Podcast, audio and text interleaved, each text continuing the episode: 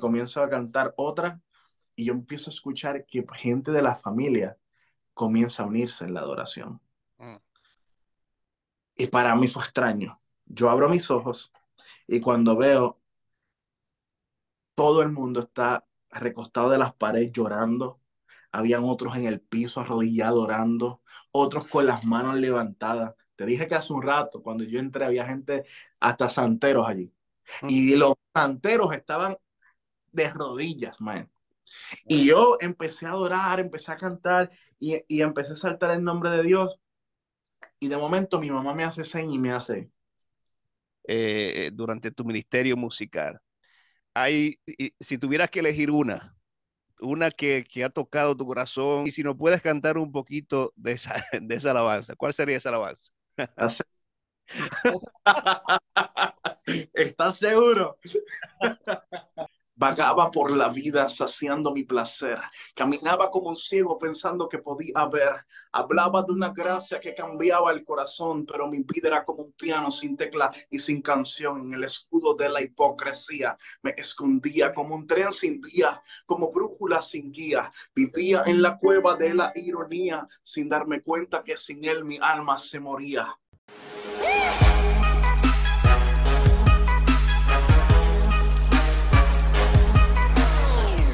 Bendición a todos los que están con nosotros en YouTube, eh, Facebook, las redes sociales.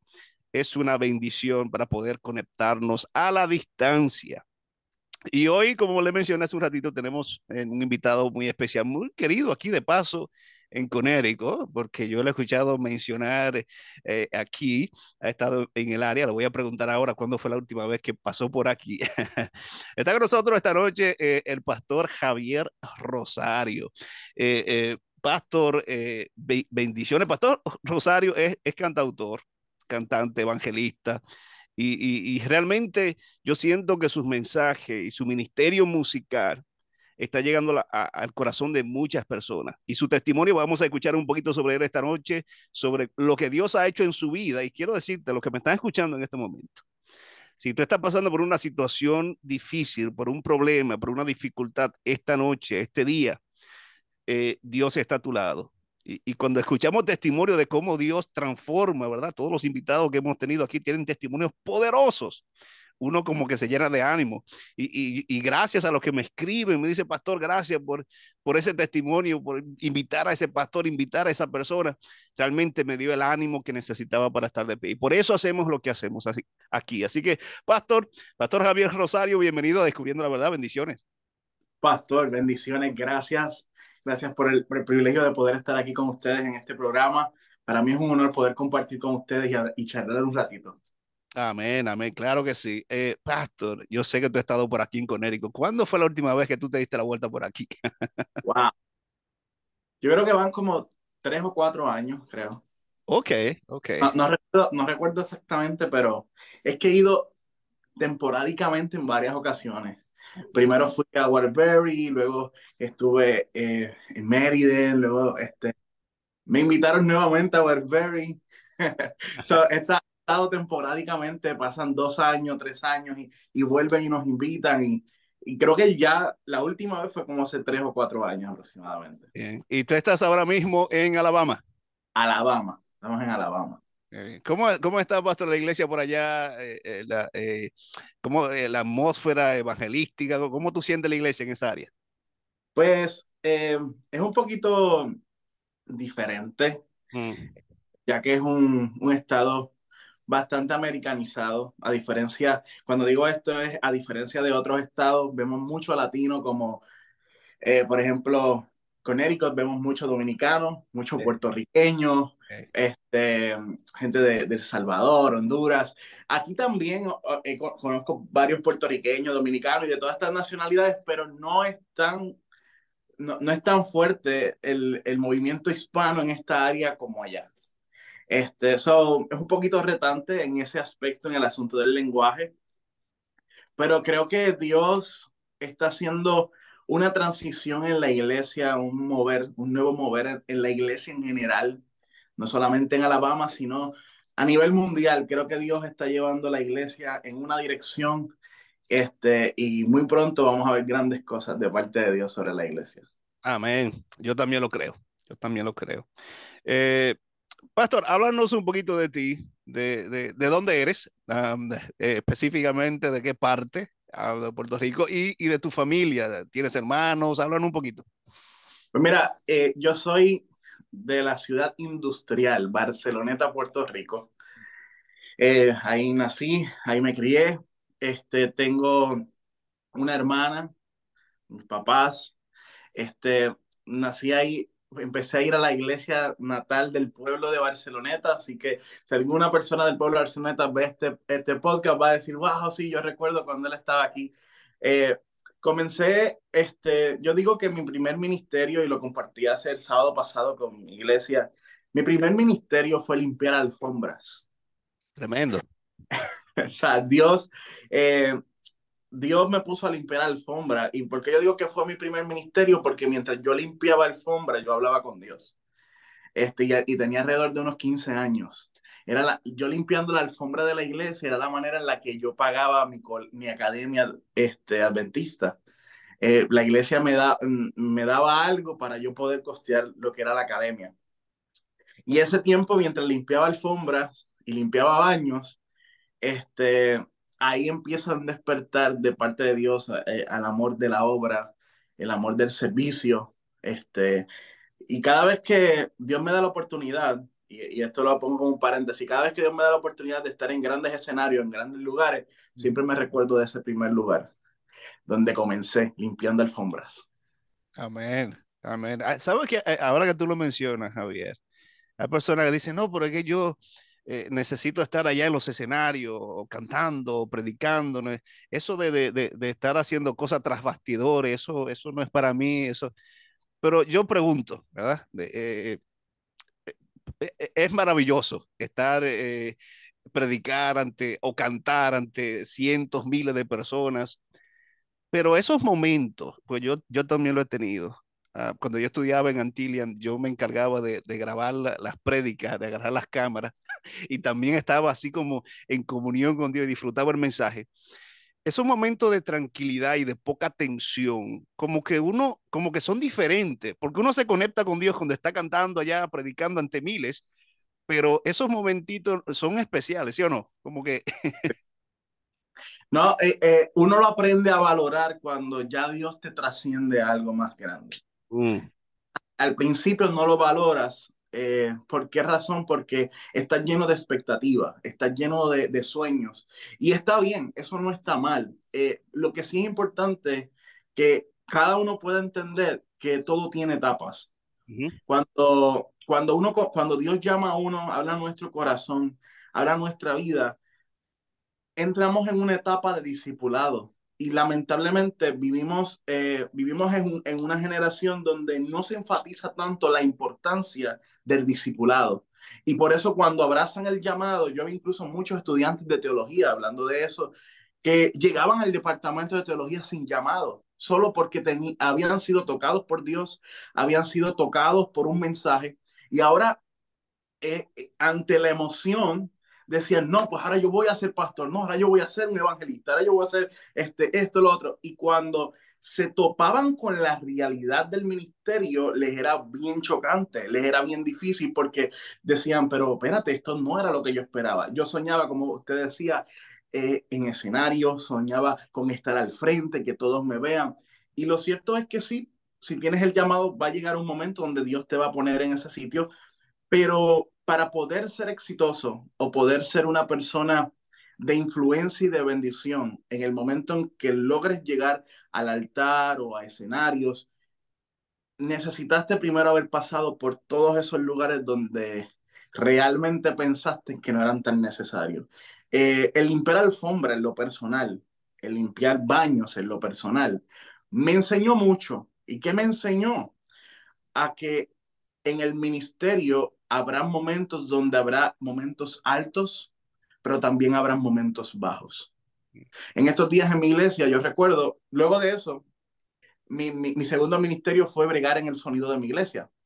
Y en esta semana yo le compartí a mi esposa, eh, la persona que bregaba el sonido no fue a la iglesia, tuvo una situación, y me tocó a mí, siendo el pastor, el predicador, el que tengo que estar adelante, me tocó a mí bregar el sonido. Y yo le digo a mi esposa, ¿sabes qué?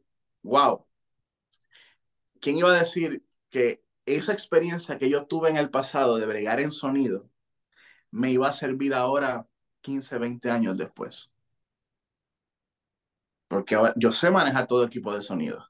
Incluso, eh, eh, y luego estaremos hablando un poquito de eso porque vi la pregunta ahí, pero cuando entré al ministerio de mi pastor, eso fue lo que me, eso, eso era lo que hacía, bregar sonido. Entonces, Dios te lleva, eh, te hace un llamado, pero necesitas entender, y, y, se lo comparto a todos los que nos están viendo y nos están escuchando, necesitas comprender que todo tiene etapas y debes de atesorar esas etapas, debes de dejar que Dios te moldee durante esas etapas, porque eso te, te, te llevará a ser una persona de éxito. Sin duda, sin duda. Um, eh, Javier, estuviste en, en Bando, eh, en la, allá en Antilia, el tiempo que estuviste estudiando allá. ¿Qué año, qué año fue eso, eh, Pastor? ¿Qué año más o menos? 2014, creo. 2014, ok, ok. En, en, el, tiempo que tú estabas, ¿estaba Bando? No, no, no, no, no. Por eso pregunto, eh, eh, yo pertenecía a el Ministerio de, de Evangelismo 3, 3 ABM. Okay. Ah, eh, íbamos a los caseríos y todo eso, pero Bando, Bando no, no, que yo sepa, yo estaba envuelto en varias, no, nunca lo escuché, pero el tiempo que tú estuviste en, en, en Bando, ¿lo encontraste beneficioso? ¿Fue de crecimiento espiritual para ti? ¿Cómo fue esa experiencia? Pues mira, yo llegué en el 2013 y estaba conmigo un pastor que es uno de mis mejores amigos, no sé si lo conoces, ja, eh, Jafet, él es pastor en, en, ahora mismo, está en McAllen, Texas. Eh, y Jafet, él empieza Bando. Ya Bando había existido, pero no había tenido liderazgo, no se había fomentado en las próximas generaciones que habían llegado a la universidad, así que Bando cayó y, y había estado obsoleto por varios años. Cuando Jafet entra a la universidad, se, lo, lo, convierte, eh, lo ponen como campus ministry. Y ahí él comienza a levantar bando. Cuando eh, él termina ese año como campus ministry, um, él me habla y me dice, men, eh, me gustaría que tú fueras el próximo campus ministry. Vamos a postularte porque me gustaría que Bando siga.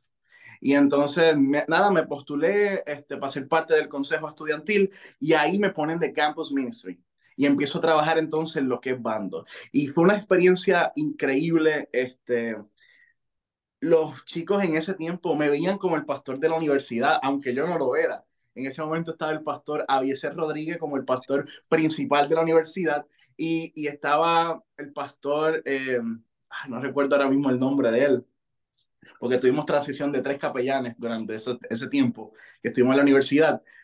Este, pero lo cierto es que había un capellán. Sin embargo, en, en, en los que no eran parte de, de, la, de, la, iglesia como tal, sino que solamente iban a la universidad y se retiraban otra vez a sus casas, me veían como el pastor de la universidad y era, y era algo bastante curioso, porque nosotros empezamos, yo no, no solamente, eh, Jafet, aunque ya no era el, el líder de, de bando, sino lo era yo, él me apoyaba todo el tiempo.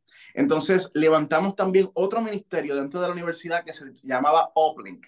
¿Qué era Oplink? Era exactamente lo mismo que Bando, pero lo hacíamos a las 12 del mediodía. Para los que están viendo y no saben qué es Bando, era un culto al aire libre que hacíamos en la universidad todos los jueves, en la noche cuando ya todo el mundo terminaba sus tareas de la semana este, y comenzaban sus preparativos para el fin de semana nosotros hacíamos un culto al aire libre con música este, en vivo, a guitarra, cajón, este, bajo, y con un montón de instrumentación. Y ahí comenzaban a adorar al aire libre y a veces se reunían hasta 300 jóvenes en una noche.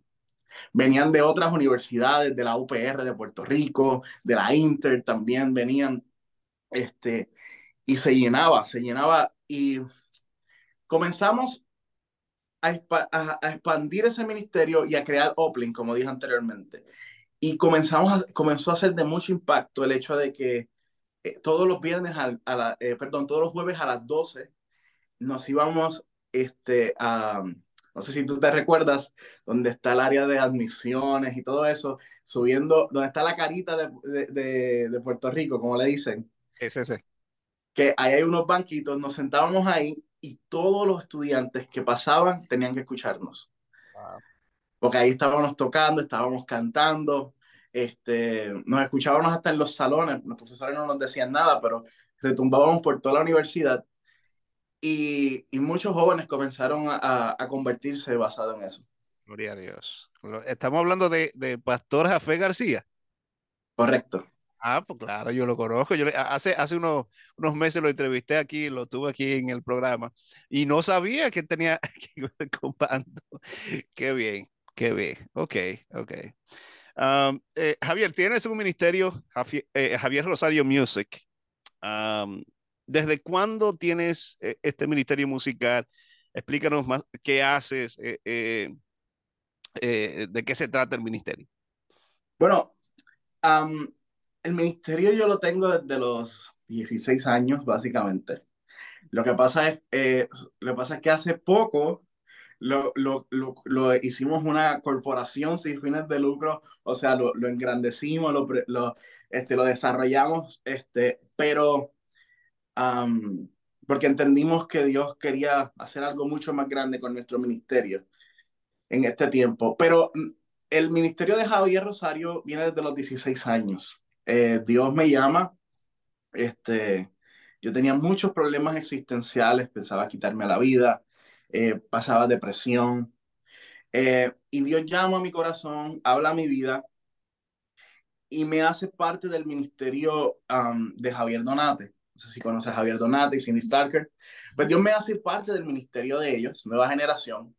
Y yo estando en high school, yo faltaba a la escuela y me iba con ellos a tener shows en diferentes universidades y escuelas este, estábamos en teatro y los profesores de la academia estaban bien porque sabían que estaban administrando. Entonces lo que hacían era que me mandaban, este, como mi papá trabajaba en la academia, me mandaban las asignaturas con mi papá, yo las hacía y las llevaba el próximo día.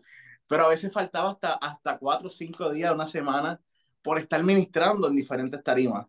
Este, y Dios ahí comienza a despertar en mí el deseo de comenzar a preparar lo que es mi ministerio.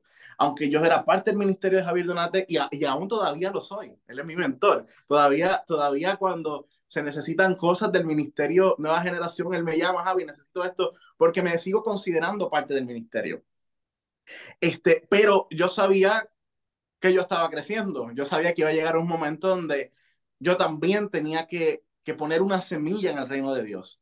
Y entonces comencé a ir donde quiera que me quisieran invitar a cantar.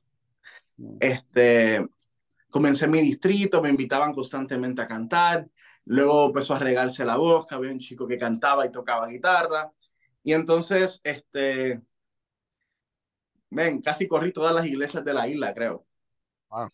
Este, no digo todas porque tal vez miento, pero, pero casi todas las corrí. Hiciste en tour en todo, en todo Puerto Rico literal, eh, este, tocando la guitarra. Y nada, ahí comienza, eh, mandé a hacer mi logo de Javier Rosario. Tenía como, ahí está, tenía como, tenía como, ahí como los 17. Y comencé este, e, esto que sentía que Dios me estaba hablando sin dirección. ¿Y por qué te digo sin dirección? Aunque tenía un mentor que me hablaba, que, este, que me guiaba espiritualmente, yo no sabía realmente lo que Dios iba a hacer conmigo.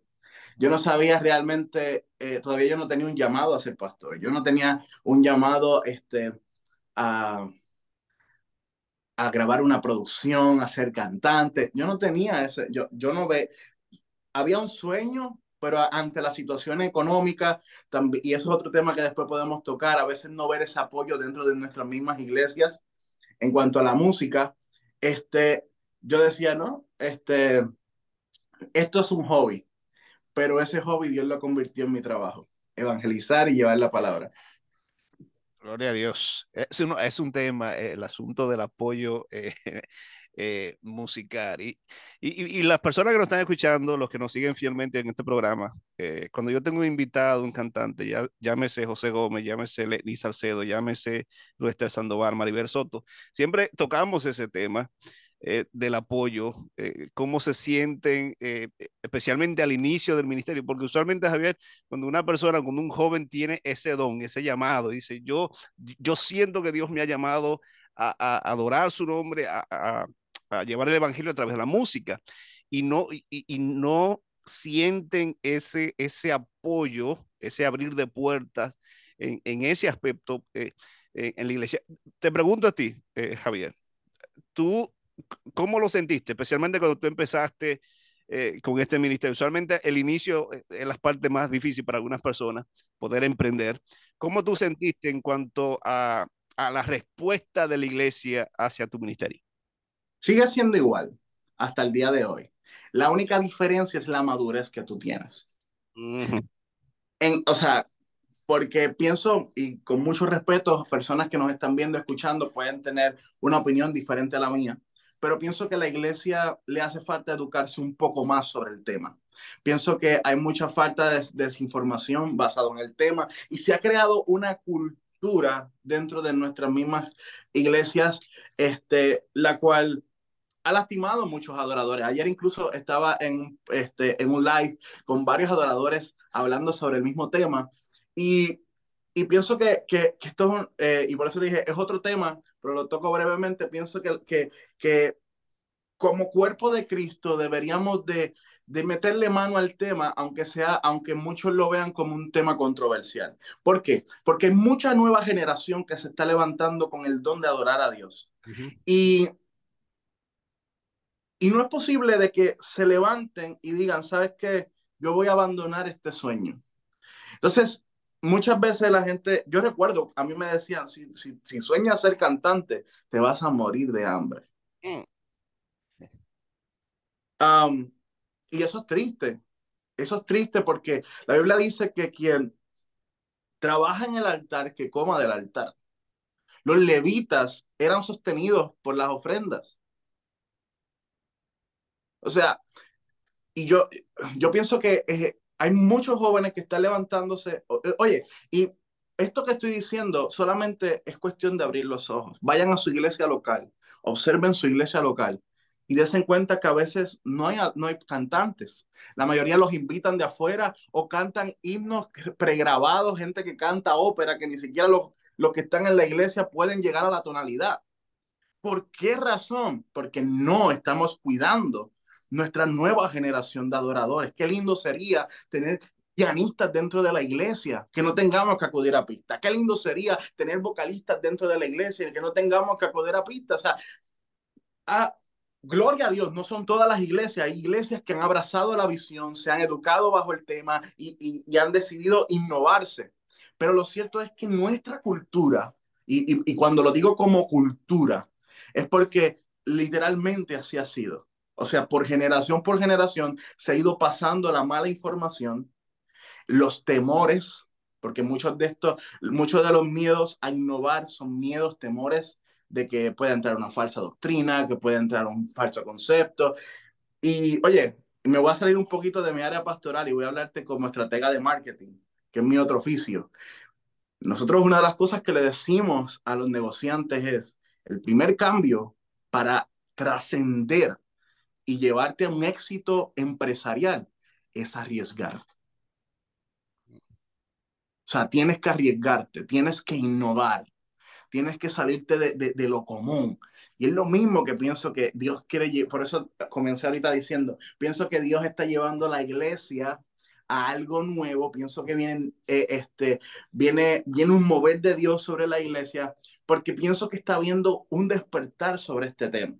Lo he estado viendo en diferentes lugares que hemos sido invitados, eh, pastores que se me acercan y, y, que anteriormente no abrazaban la visión que nosotros queríamos llevar y actualmente se acercan y me dicen, wow, yo no apoyaba tu ministerio, yo no apoyaba el concepto que tú tenías. Sin embargo, me ha ministrado ver que mis hijos que estaban apartados del evangelio te consumen. Escuchan tus prédicas, escuchan tu música. Y yo personalmente, pastores me han dicho, personalmente yo decía, esa música no es de Dios, ese chico está más perdido que yo no sé qué. Sin embargo, y me han ido, yo te quiero pedir perdón porque yo he visto cómo Dios ha usado tu ministerio en mi familia. Y ahora yo escucho tu música, voy y escucho tus prédicas en tu canal de YouTube con otra idea, con otra visión y te tengo que reconocer que hasta Dios me ha ministrado a mí. Y eso, eso es glorioso, eso es glorioso. Eso, es maravilloso, eso es maravilloso. Así que eh, es posible que eso es lo que tú necesitabas escuchar. Si hay una persona, un joven que me, que me está escuchando ahora mismo, uh, y necesitas arriesgarte. A veces queremos, ah, pero si doy este paso, que, el qué dirán, eh, las acusaciones, y me No, no, arriesgate. Hablando de ministerio, Javier, ah, hubo una publicación que tú pusiste en una de tus redes sobre eh, los ministerios y presentaste eh, cinco, cinco, áreas específicas que, que eh, el que va a iniciar o el que tiene un ministerio, sea de, de música, de evangelismo, debe tener en cuenta. Yo quisiera, eh, de forma breve, repasar una de estas porque lo encontré muy interesante, muy interesante y quisiera que lo podamos compartir con las personas que nos están escuchando. La primera es convicción de tu llamado. ¿Qué significa eso? Bueno, convicción de tu llamado es saber quién te llamó y para qué te llamó. Eh, tú no puedes tener un ministerio o, ejercer una labor sin saber quién te llamó. Es lo primero. Debes de estar convencido que fue Dios quien te dio una palabra, que fue Dios quien te llamó, porque eso va a ser lo que te va a hacer mantenerte en el ministerio cuando llegue el día malo. El ministerio no es color de rosa como muchos piensan. Hay momentos de lágrimas, hay momentos de sufrimiento, hay momentos donde uno desea abandonar, Creo que todos hemos pasado por ahí. Pero el tener una convicción del llamado te hace decir, yo no me puedo quitar, porque si Dios me llamó, Dios me va a prosperar, Dios me va a bendecir, Dios me va a sacar de esta. Y, va, y va muy alineado con lo que, con, con lo que estábamos hablando anteriormente, porque también cuando mucha gente se te acerque diciéndote como a mí, si sigues adorando te vas a morir de hambre. Cuando personas se te acerquen diciéndote, sabes que lo que estás haciendo no es de Dios, el tener una convicción de tu llamado te va a hacer mantenerte en la visión que Dios te otorgó. Porque es importante entender que no todo el mundo fue llamado a lo mismo. Por ejemplo, el, el pastor este, no, no fue llamado a lo mismo que yo fui llamado. Ambos somos pastores, pero, pero no fuimos llamados a lo mismo. O sea, Pedro fue llamado a una cosa, Pablo fue llamado a otra. Todos fuimos llamados a servir, pero de maneras distintas. Entonces, es importante que tú entiendas quién eres en Dios, quién fue el que te llamó, para que en medio de los momentos donde personas no entiendan ante la ignorancia, a veces utilizados por el enemigo, eh, no entiendan lo que haces, no te desenfoques. Es importante que no te desenfoques. Y yo le hablo a las nuevas generaciones, no te desenfoques por nada del mundo. A mí en muchas ocasiones me intentaron desenfocar y yo, y en varias ocasiones hasta cedía al, al desenfoque. Pero Dios volví y me recordaba, Javi, yo te llamé para esto, yo te escogí para esto. Y eso era el arma, literalmente era el arma, como dice Efesios 6, la panoplia sea, e, esa era literalmente el alma que yo agarraba y yo decía, de esta yo no me quito. Yo me levanto en el nombre de Cristo y sigo avanzando al llamado que Él tiene conmigo. Poderoso. Así que la primera, recuerden bien, eh, convicción de tu llamado. ¿Quién fue que te llamó? Segunda, la familia es el primer ministerio. Muy importante. La familia es el primer ministerio. Este, Si tu familia no está bien, el ministerio tampoco lo va a estar. Así de simple. Eh, Dios no te va a tomar, en, Dios no te va a preguntar, oh, ¿cuánta gente se salvó? Te va a preguntar, ¿dónde están tus hijos? Dios te va a preguntar, ¿dónde está la iglesia que pastoreaste? No, te va a preguntar, ¿dónde está tu esposa y tu hijo? Esa va a ser la pregunta realmente que Dios te va a hacer. Porque son las personas que Dios te dio la autoridad de ser el sacerdote. Eh, y cuando hablo del sacerdocio, yo siempre eh, hablo, el hombre es sacerdote, pero el sacerdocio se compone de mamá y papá. No se compone solo de papá. O sea, por eso es importante que papá y mamá siempre estén conectados en la misma visión espiritual, que quieran llevar la familia juntos al reino. Y, y, y, esto es importante este, que lo tomemos en serio porque muchas veces el ministerio se convierte en nuestro Dios muchas veces el, ministerio se convierte sin darnos cuenta en el primer lugar de nuestra vida. Y es por eso que a veces incluso perdemos de vista la intimidad, perdemos de vista la familia, perdemos de vista a nuestros hijos, perdemos de vista este, nuestra conexión con Dios. Y, y tenemos que priorizar como ministerio, como ministros, sin importar en el área, en la faceta donde Dios te ponga, eh, director de escuela sabática, líder de jóvenes, eh, diácono, donde quiera que Dios te ponga, debes de priorizar primero a tu familia, Dios, tu familia, ministerio. Eh, gracias por compartir eso, Javier. Tu ministerio no es Dios, tus dones no, no, es, no son Dios, ¿verdad? Dios te lo ha dado para que puedas Cuida a tu familia, muy importante, tu primer ministerio. Número tres, agrada a Dios y no a los hombres. Men, hagan lo que hagas, no le vas a gustar a la gente. No eres un dulce que le va a gustar a todo el mundo. Ah. Así de simple. O sea, hay personas que no, no, no les vas a agradar. Yo, yo, yo he tenido la oportunidad. Bueno, te voy a dar este ejemplo. Un poquito picante lo que voy a decir. Dale allá. Cuando comencé, recuerdo que eh, hice una canción eh, muy conservadora, vamos a ponerlo de esa manera, para que no pique tanto. Muy conservadora. Y a mucha gente no le gustó. Gente me escribía y me decía que incluso la canción no era de Dios. Eh, hablando de Cristo, hablando sobre el momento donde lleguemos. Es más, te canto, te canto un poquito de la canción. Eso, eso te iba a pedir, eso te iba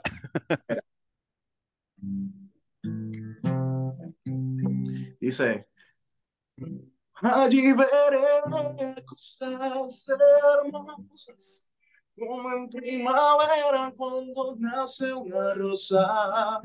Allí veré grandes cosas para mí, poder sentirte cerca y escuchar tu latir.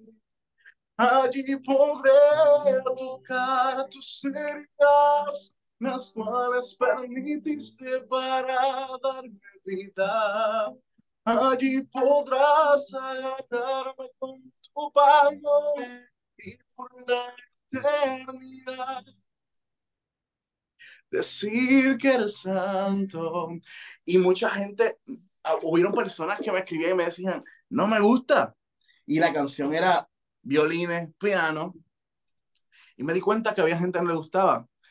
Y, eso me tocó, y me alegro que haya pasado porque me enseñó que yo no tenía que seguir lo que la, aprobación de la gente. Yo tenía que seguir la aprobación de Dios, lo que Dios me estaba llamando a hacer. Y entonces ya en las próximas producciones, pueden ir a mi canal de YouTube, van a ver variedad de cosas, cosas que a muchos no les va a gustar, porque nuestra música no solamente la hacemos, y, eh, y esto es muy importante aclararlo, no lo hacemos solamente para la iglesia. creemos que hay música para cada ocasión, así como hay vestimenta para cada ocasión. Creemos que hay música para cada ocasión y nosotros como ministerio no solamente entramos a iglesias, sino entramos también a lugares seculares a llevar el mensaje. So, van a haber diversidad de música dentro de nuestro canal, pero lo cierto es que eso me llevó a entender que hiciera lo que hiciera, no todo el mundo iba a abrazar lo que yo hacía. Así que que te importe poco lo que la gente pueda decir de ti, esa es la verdad. Que te importe muy poco lo que la gente pueda estar opinando, que te importe solo lo que diga Dios de ti. Si Dios te dice que sí y si Dios aprueba lo que estás haciendo, es lo único que necesitas. Perfecto. Muy bien, ahora que lo mencionaste, eh, Javier, porque están con nosotros, nos están viendo eh, a través de YouTube. Eh, esta es la página de Javier.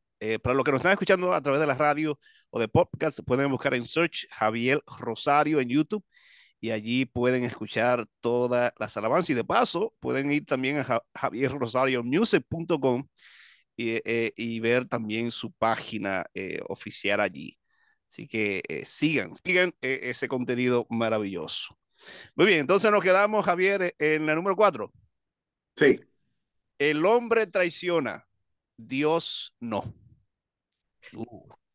Bueno, de este tema creo que podemos hablar los dos. Yo no conozco tu vida como ministerial, pero todos los que hemos sido llamados por Dios en algún momento hemos sido traicionados. Sí. Eh, el hombre traiciona, pero Dios no. Y esto, debe, y esto hay que tenerlo muy claro. Y, y, y bueno, estamos hablando de ministerios. So, me, me enfoco más en el área ministerial, pero, pero esto es para todo el mundo. O sea, no vayas a la iglesia. Hay gente que dice, pastor, yo no voy a la iglesia porque fulana de tal me trató mal. Querido, tú no vas a la iglesia por fulano, tú vas por Dios. El hombre traiciona, más Dios no. Yo, yo en, esto, en esta semana hablaba con un joven muy herido, muy lastimado. Eh, tenía razón para estar lastimado. Había pecado, había fallado. Y en vez de abrazarlos, en vez de mostrarle la gracia de Dios, lo hirieron, lo patearon, lo golpearon, lo apedrearon. Y me decía, yo no vuelvo a la iglesia.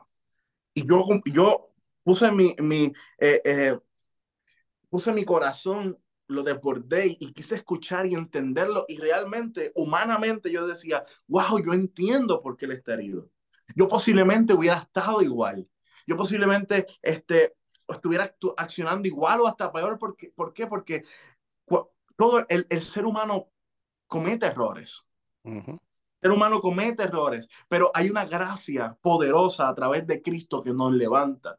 El Señor dijo, bástate en mi gracia porque mi poder se perfecciona en tu debilidad. También dijo, donde abundó el pecado, abundó mi gracia. Primera de Juan capítulo 1 versículo 7 dice que si andamos en la luz, en comunión uno con los otros, la sangre de Jesucristo nos limpia de todo pecado. Y hay una promesa poderosa de que la sangre de Jesucristo nos limpia y nos levanta. Pero este chico fue herido por alguien que no vivía en esa gracia. Y me dijo, yo creo que no regreso a la iglesia. Y le dije, yo te entiendo. Y esto lo estoy compartiendo porque posiblemente alguien me está escuchando que ha sido herido y llevas tiempo sin ir a la iglesia, no ha querido escuchar a su pastor, los han buscado, pero no han querido ni siquiera abrirle la puerta de la casa porque están heridos por dentro. Escúchame bien. Yo le dije a este chico, yo te entiendo comprendo que te hayan lastimado. La persona que te hirió actuó mal. Ese líder no estaba bajo la unción de Dios. Porque cuando tú vives bajo la unción de Dios, entiendes de donde Dios también te sacó. Amén. Y, y, y, y tú no, o sea, alguien que no tiene amor en su corazón es porque no tiene a Dios. Pero le dije, pero también yo quiero que tú veas este punto de vista, le dije así como tú erraste, esa persona también erró. Esa persona también se equivocó. Eso y, ¿Y por qué te comparto esto? Le dije, porque así como Jesús te ha perdonado a ti, así como Jesús te ha limpiado con su sangre, Jesús también quiere limpiar a esa persona que te lastimó. ¿Por qué? Porque murió también por él. Así como murió por ti, también murió por él. So, no permitas que tu corazón se llene de resentimiento y de rencor contra una persona que se equivoca, que está llena de debilidades, por una persona que está llena de, de un sinnúmero de faltas. No te apartes de Dios por, porque te hayan hablado mal. No te apartes de Dios porque alguien te miró mal, porque el pastor no te saludó a, la parte de afuera de la iglesia. No te apartes de Dios porque, porque fulana de, de, tal comenzó a chismear dentro de la iglesia y a decirte, mira fulana con pantalones o mira fulana trajo arete. No permitas que esas cosas te alejen de Dios porque el hombre te puede fallar. El hombre te puede herir, pero Dios siempre permanece. No le eches la culpa a Dios por los errores que nosotros como humanos cometemos. Y lo otro que te comparto es, mira con gracia a aquel que te hirió, como Cristo te miró con gracia. Tremendo. Qué, qué buena, qué, ese buen punto ahí cae, cae al corazón porque si nosotros fallamos y Dios nos mira con amor, con misericordia, también somos llamados a hacer lo mismo. Alabado sea el nombre de Dios. Alguien está necesitando, necesitábamos esa palabra esta, esta noche. Eh, el último entonces de, de, de estos cinco eh, aspectos que, que, tú mencionaste. Debes tener un mentor. Y tú mencionaste, eh, eh Pastor, eh, Javier Donate, uno de tus mentores. ¿Por qué es importante tener un mentor, eh, especialmente eh, cuando uno se va desarrollando en un ministerio específico? Porque no te las sabes todas. la realidad es que cometemos muchos errores. Yo he cometido muchísimos errores. En el, en el trayecto de mi ministerio he cometido muchos errores. Eh, he lastimado gente también. Es la realidad. O sea, eh, impuse cosas en momentos donde no debía de imponer. Eh, accioné de manera inmadura en muchas ocasiones. Este, y el tener una mentoría me, ayudó a, a, ser confrontado en muchas cosas y a poder moldear ese llamado que Dios me dio. Adicionalmente a eso, oye, hay momentos en el ministerio donde te sientes cansado, donde a veces como ministro, tú das, das, das, das, das, horas, horas, horas, horas, pero no hay nadie que ore por ti.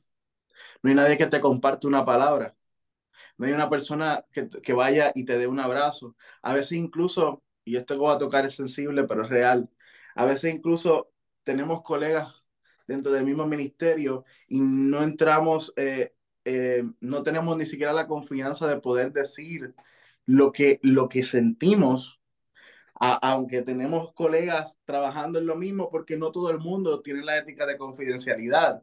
Mm. Otros están enfocados en, en posiciones, otros están desenfocados en otra área y, y comienzas a, a, veces el ministerio, y esto que voy a tocar es bien importante y ojalá todos los pastores estén escuchando lo que voy a decir ahora, se convierte en ministerios solitarios. Uf, y eso es muy peligroso.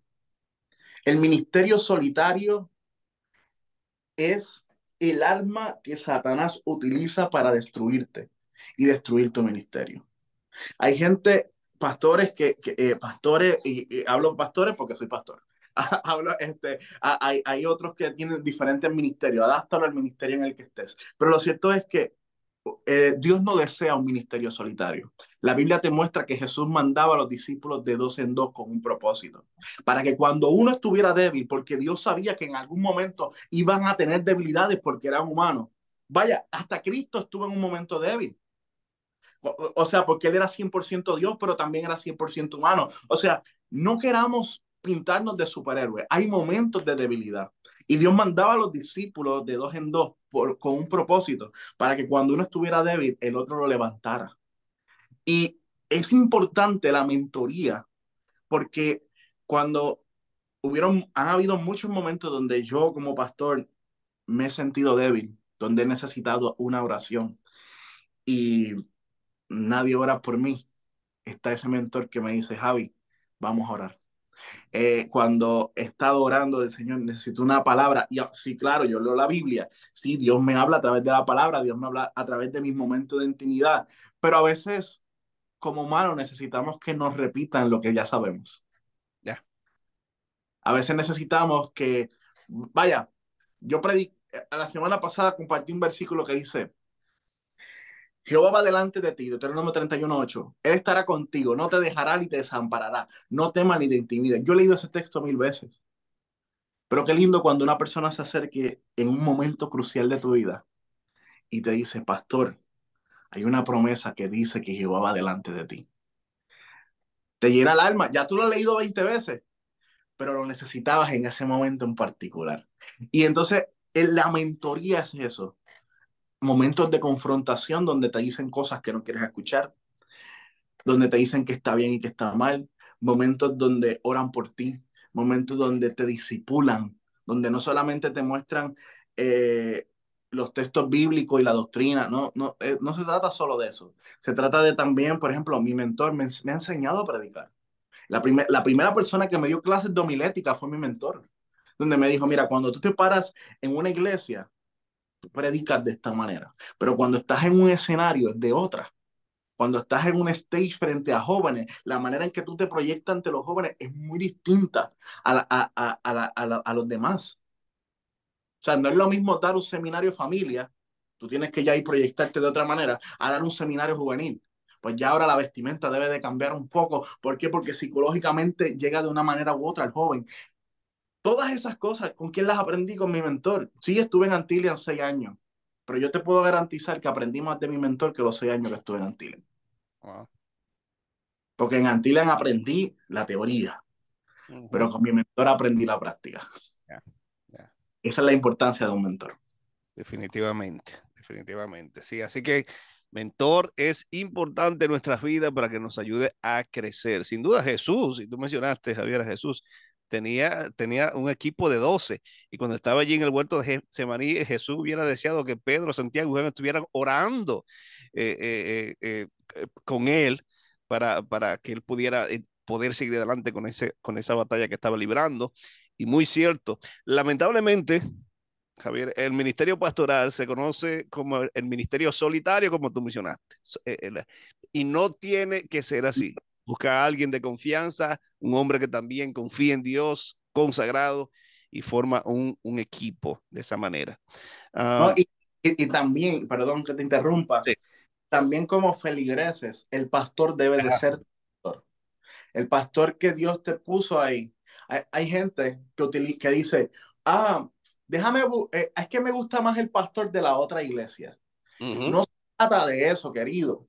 Se trata de la persona que Dios puso para discipularte. Y, vivimos en una generación rebelde, una generación donde, eh, y, eso lo vemos hasta en los medios, lo vemos eh, eh, en, las redes sociales, donde el rebelarse ya es natural. O si tú te rebelas, estás a la moda. O si tú, este, si, si tú eres una persona rebelde, está, estás en el tiempo que... Pero no, o sea, Dios, en la rebeldía Dios no se manifiesta.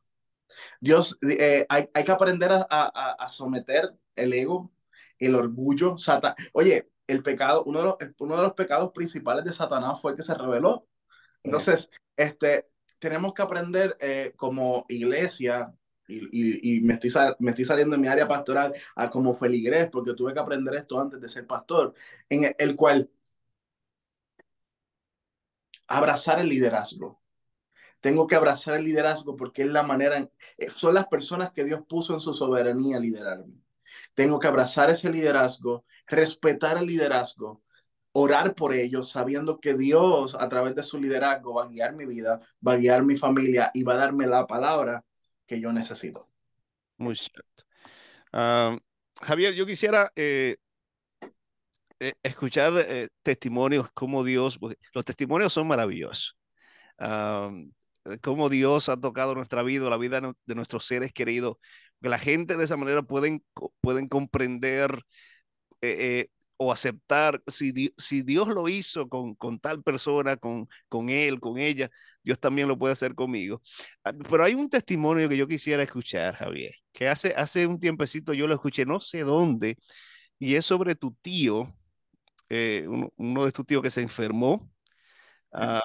Yo quisiera, eh, porque realmente tocó mi corazón, me impresionó cómo Dios trabajó allí y, el final, cómo, cómo resultó. Y quisiera que las personas que nos escuchan eh, pudieran eh, escuchar ese testimonio. ¿Podrías compartir con nosotros? Mira, yo estaba en mi penúltimo año de estudio en Antillians. mi mamá me llama. Mi tío llevaba, ya le habían diagnosticado 12 años anterior, le habían diagnosticado cirrosis. Okay. Em, le habían dado como meses de vida, pero duró 12 años. Y yo iba eh, los sábados que no estaba fuera del país eh, dando campañas, este, o no estaba, o, o, los fines de semana que no tenía conciertos, este, yo iba a su casa con mi guitarra y le tenía un culto. Y oraba con él, porque él, él vivía al lado de mi casa, básicamente. Y a él le fascinaba ese tiempo porque yo iba y le cantaba y le cantaba y le cantaba. Él ya no podía salir de la casa. Él estaba este, con unas máquinas de oxígeno para poder respirar. Sus pulmones estaban bastante deteriorados. Y recuerdo que estando en Antillians, un viernes, mi mamá me llama y me dice, Javier, necesito que bajes. No sé los compromisos que tienes este fin de semana, pero los médicos dicen que a tu tío le quedan horas de vida necesito que bajes porque la familia quiere que estés aquí, eh, que por lo menos puedas cantarle una canción de esas que tú les cantabas a él. Pues yo recuerdo que en ese tiempo me había quedado sin vehículo, estaba bien, no tenía transporte, solo le pagué a un amigo y le dije, si tú me llevas de Mayagüez a Barceloneta son dos horas. Si tú me llevas a Barceloneta, viajas dos horas, me llevas, yo te pago tanto. Ok, dale, y me llevó. Cuando llego este, a Barceloneta, me monto con mis papás, me voy hacia el hospital. Cuando llego al hospital, está toda la familia en el cuarto de hospital.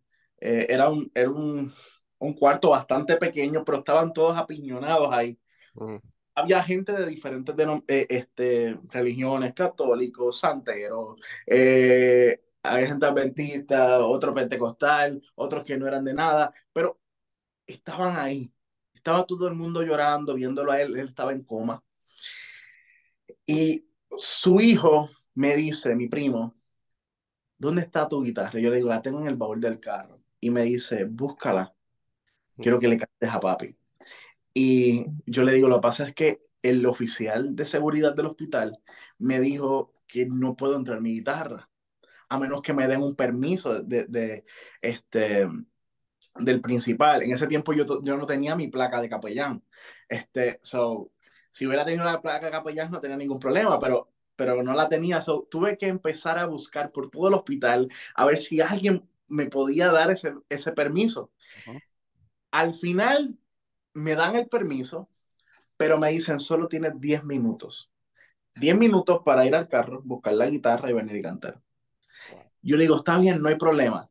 Tomo el permiso, salgo corriendo del estacionamiento, busco la guitarra, vengo corriendo, entro a la habitación y recuerdo que todos ah, eh, había que cantar con, con mascarilla. No había COVID todavía, ya uno está adaptado para el COVID, pero en aquel momento no. So, cantar con mascarilla en aquel momento era una pesadilla. Ya uno está adaptado por la situación del COVID, pero en aquel momento no. So, cuando empiezo a cantar, recuerdo que empecé a cantar al que está sentado en el trono.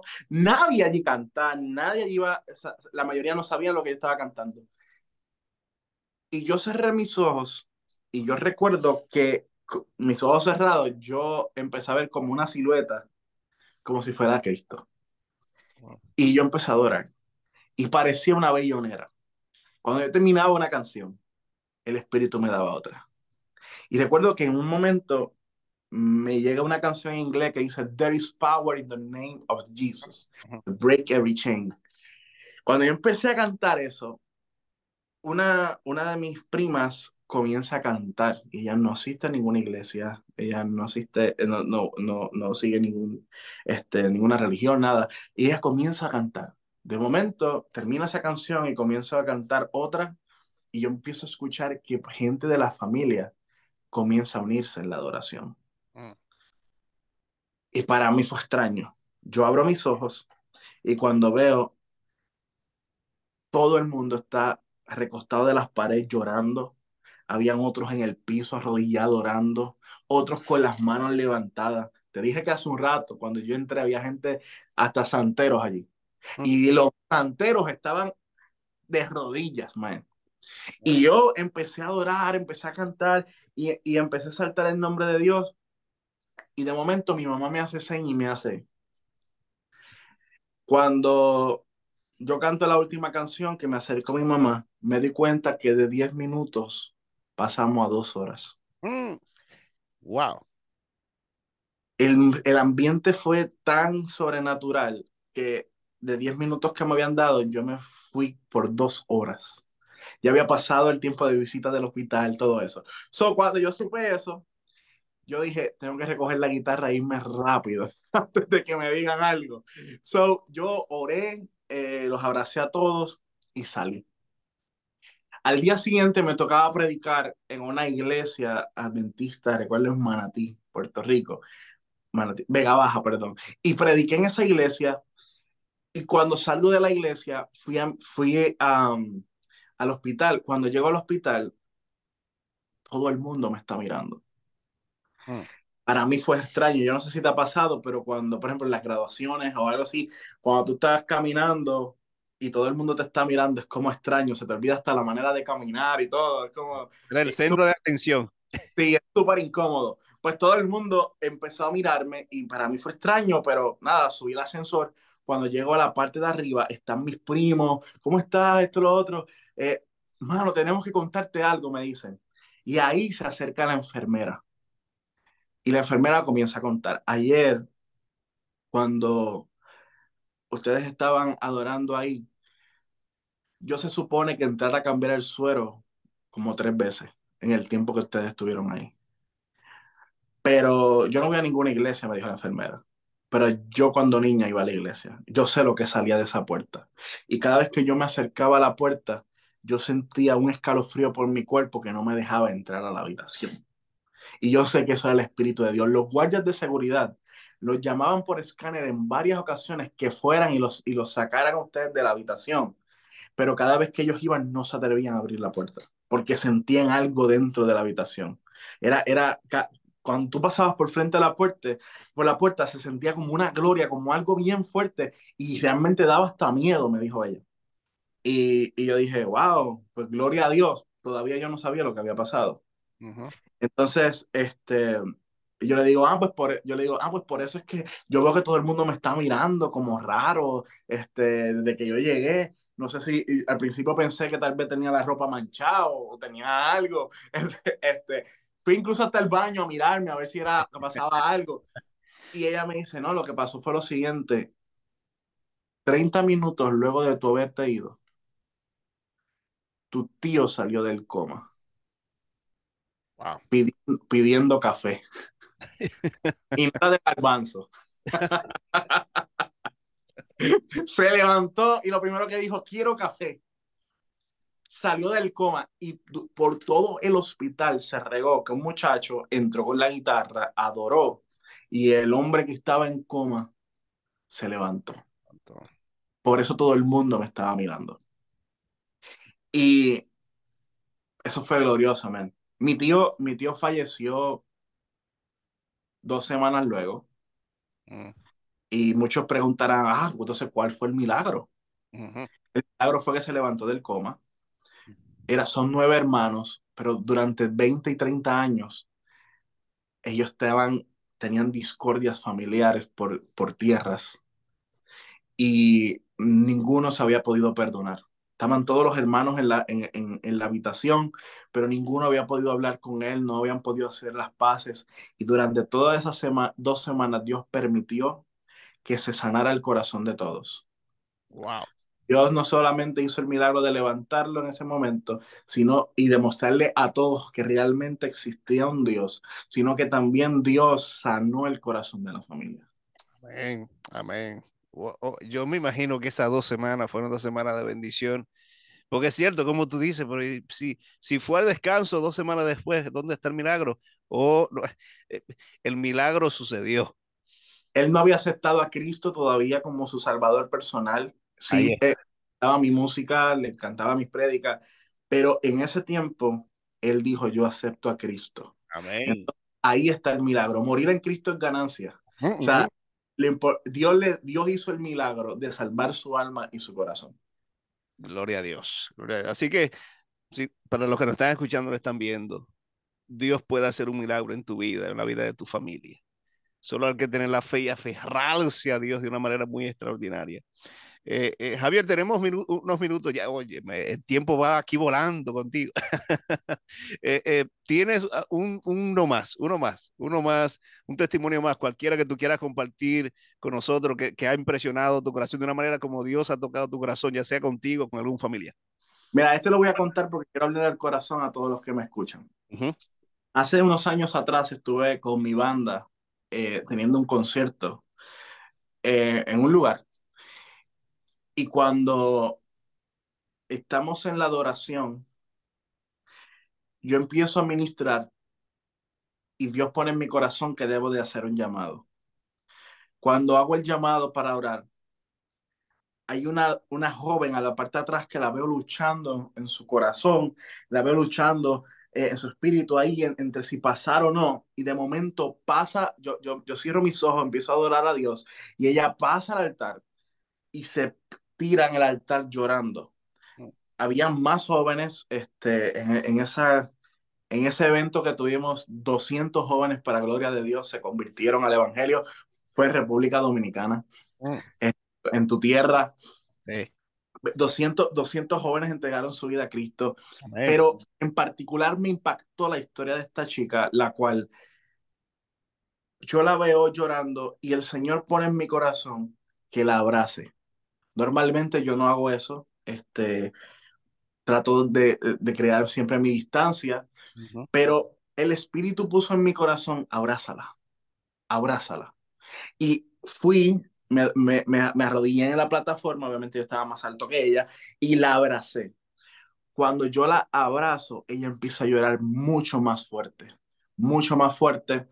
Este, yo oro por ella, pongo mis manos sobre su cabeza, oro por ella, termino mi concierto, mi ministración, me voy. Y pasó como un año, donde yo regreso al mismo lugar a ministrar. Y la persona que me recibe como líder es esa joven. Oh, wow. Y me impacta. Digo, hola, ¿cómo estás? Sí, sí, pastor, ¿usted se acuerda de mí? Y yo sí me acuerdo, en un momento dado, creo que Dios te tocó. Y sí, pero usted no conoce mi historia. Y yo le digo, ¿qué pasó? Y me dice, pastor, el día que Dios hizo el milagro, yo le voy a contar qué fue lo que sucedía. Yo llevaba dos semanas intentando suicidarme. Había cortado mis venas, me estaba desangrando, me llevaron al hospital, sanaron mis heridas. Luego intenté ahorcarme, pero la soga no era suficientemente fuerte, yo, e, ella era bastante gruesita. Había intentado quitarse la vida en varias ocasiones porque le habían diagnosticado metástasis, tenía un cáncer terminal. Mm. Ella, mm, mm, a ser joven, saber que tenía cáncer, no quería pasar todo ese sufrimiento, así que pensó que Dios se había olvidado de ella, que, que Dios no existía, que Dios la había abandonado. Y una amiga le dijo, chica, tú has intentado con pastillas, tú has intentado matarte, tú has intentado cortarte las venas, tú has intentado ahorcarte, tú has intentado tomar pastillas, tú has intentado un sinnúmero de cosas y no te has muerto. ¿Por qué no pruebas entonces a Cristo, que es lo único que te falta? Si no sirve, pues vemos a ver qué, qué otra cosa hay. Pero vamos, vamos a la iglesia y probamos. Mm. Por ese día yo fui a la iglesia por mostrarle a mi amiga que Dios no existía. Y cuando usted comenzó a adorar y empezó a ministrar, este, y a un paréntesis, ahí puedes ver en las dos historias que te estoy contando el poder de la adoración. Cuando tú adoras a Dios, los demonios suyes y milagros comienzan a suceder. El punto es que Dios comienza a tratar con ella y ella empieza a sentir que está temblando. Y le dice a la amiga, yo no sé qué me pasa, pero algo me está empujando a que yo debo de, ir al altar pero yo no voy para allá, le dice a la amiga. Y la amiga le dice, eso es tu decisión, pero si tú sientes, tú viniste hoy aquí buscando una alternativa, si Dios te está llamando, acéptalo. Y ella le dice, no, yo no pienso ir para allá, pero ella cuenta que el corazón se le quería salir por la boca, que mientras yo hacía llamado, era como si le golpeara el pecho. Y, en, y hasta que ella no pudo resistir más y corrió al altar. Cuando ella corre al altar, ella le dice a Dios, yo no creo en ti Tú me has permitido tener cáncer. Tú has hecho que mi vida no tenga sentido. Y empezó a echarle toda la culpa a Dios. Pero si tú realmente existes, yo necesito que tú me abraces. Oye. Ahí fue lo que el Espíritu me habló. Abrázala. Cuando yo la abracé, ella dice que ella sintió que fue Dios quien descendió y la abrazó.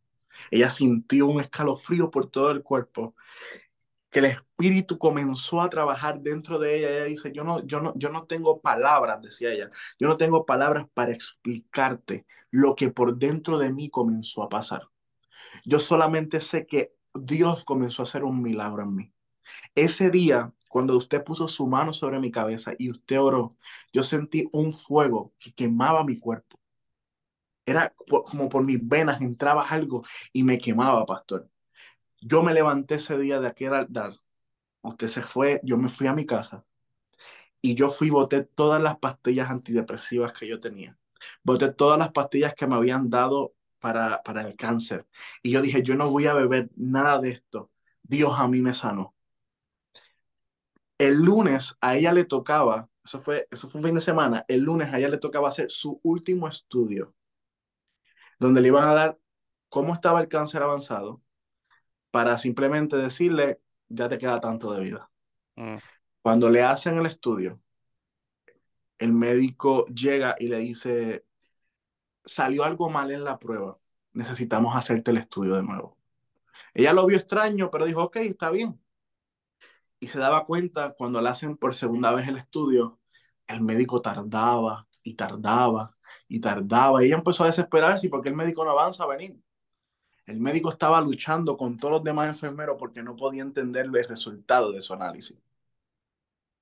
Cuando ella empieza, pero ¿qué pasa? Y el médico llega, el médico le dice, mira, yo no sé si usted cree en Dios, en la Virgen o en lo que usted quiera creer, le dice el médico.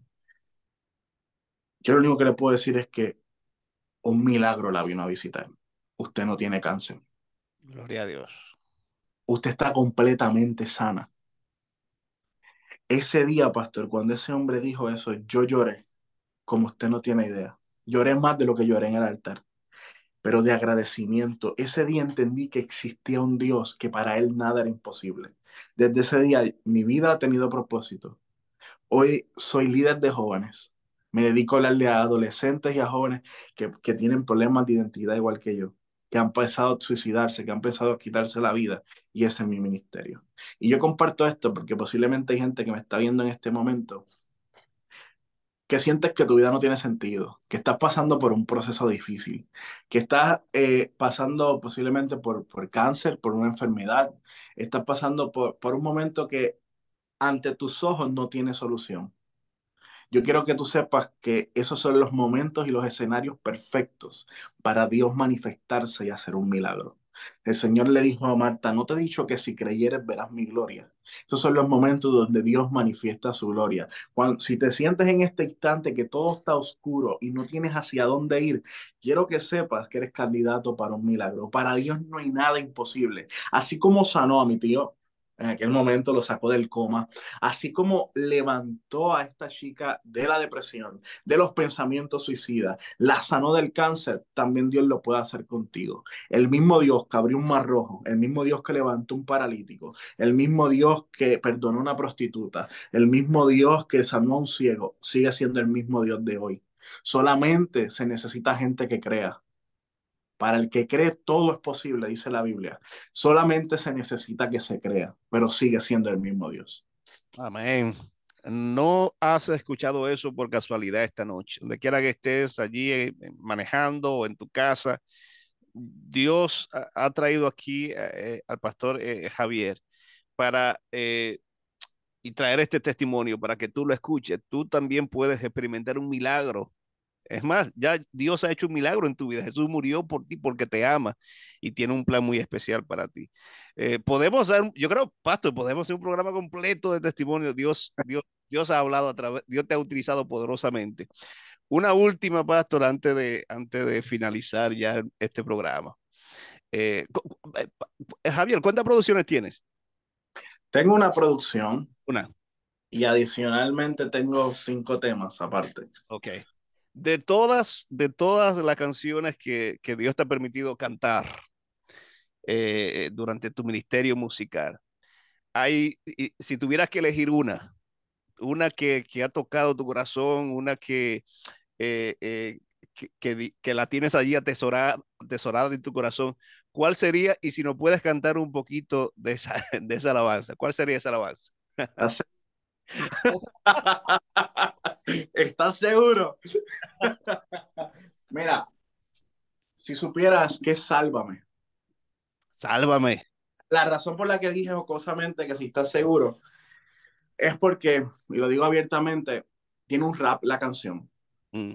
Eh, este, pero narro mi historia a través de la lírica, donde en el momento donde yo pensé quitar mi vida, yo le dije al Señor, sálvame, sálvame, sálvame, brazos de amor, rescátame, rescátame, porque muero si escucho tu voz, amado amado Dios. Y lo demás no sé si quiere que lo siga. Dale, dale. Sí. Vagaba por la vida saciando mi placer.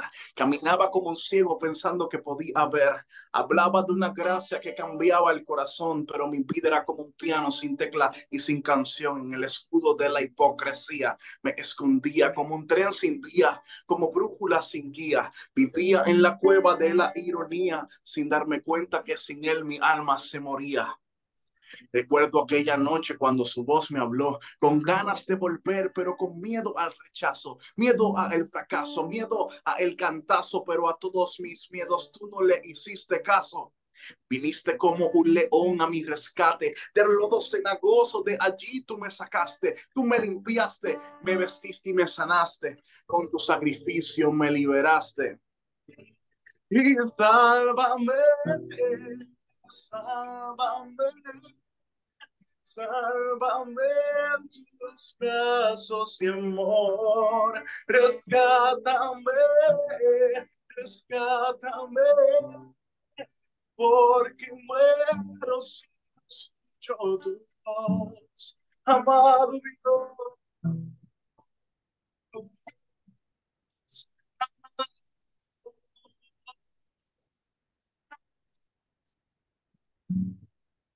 Puede que también te sientas vacío, que la corriente subió y te ahogas en el río, y sientes un pecado que muy fuerte te condena, un pecado que tus venas también envenena. Pensaste que era un juego vivir la doble vida y ahora te das cuenta que no tienes salida. Yo también en un momento así me sentía, pero entendí que su gracia me cubría trayendo libertad, mostrándome la verdad, caminando por caminos de santidad. El enemigo en ti no tiene autoridad, su cabeza fue aplastada por el rey de majestad. Abre tu corazón y exalta su nombre. Abre tu corazón y exalta su nombre. El enemigo en ti ya no tiene norte. Es Jesús, tu verdadero soporte. Y sálvame, sálvame, sálvame tus brazos y amor. Rescátame, rescátame, porque muero si no escucho tu voz, amado. Y esta es la oración de mucha gente. Este es el, el clamor de mucha gente. Cuando lanzamos esta canción, mucha gente me escribía y me decía, pastor, tu canción se ha convertido en mi oración. Sálvame, a veces no sabemos cuando vamos en oración, no sabemos qué decirle a Dios.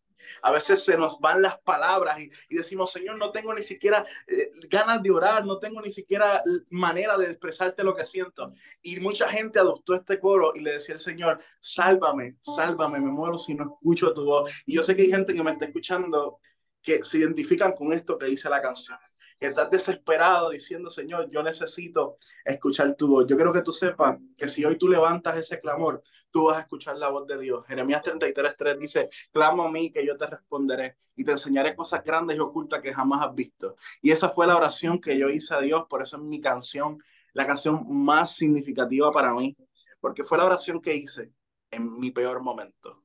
Y sentí el bálsamo de Dios donde llegó a mi habitación y me dio aliento de vida y de ahí nace la canción. Amén. Amén. Gloria a Dios. Gracias, Pastor, eh, por compartir tu testimonio. Gracias por compartir esa alabanza. Eh, me he gozado, me he gozado. Y yo espero, mi oración es que todos todo los que están viéndonos, escuchándonos, hayan sentido la presencia de Dios allí junto a ustedes porque eh, Dios no está solamente para manifestarse en la vida del pastor Javier, en, mi vida, sino que también quiere manifestarse de forma muy especial en la tuya. De verdad, pastor, gracias por este tiempo, por dedicarnos eh, este tiempo para, para conversar y, y compartir y recibir bendición a través de ti. Gracias a ustedes, gloria a Dios, gracias por la oportunidad de poder estar aquí con ustedes. Sin lugar a dudas. Muy bien, familia. Gracias a todos por estar con nosotros en esta hora. El pastor Javier Rosario Torres y este su servidor, el pastor Anthony Galán, estuvo con ustedes. Hasta una próxima entrega. Bye bye.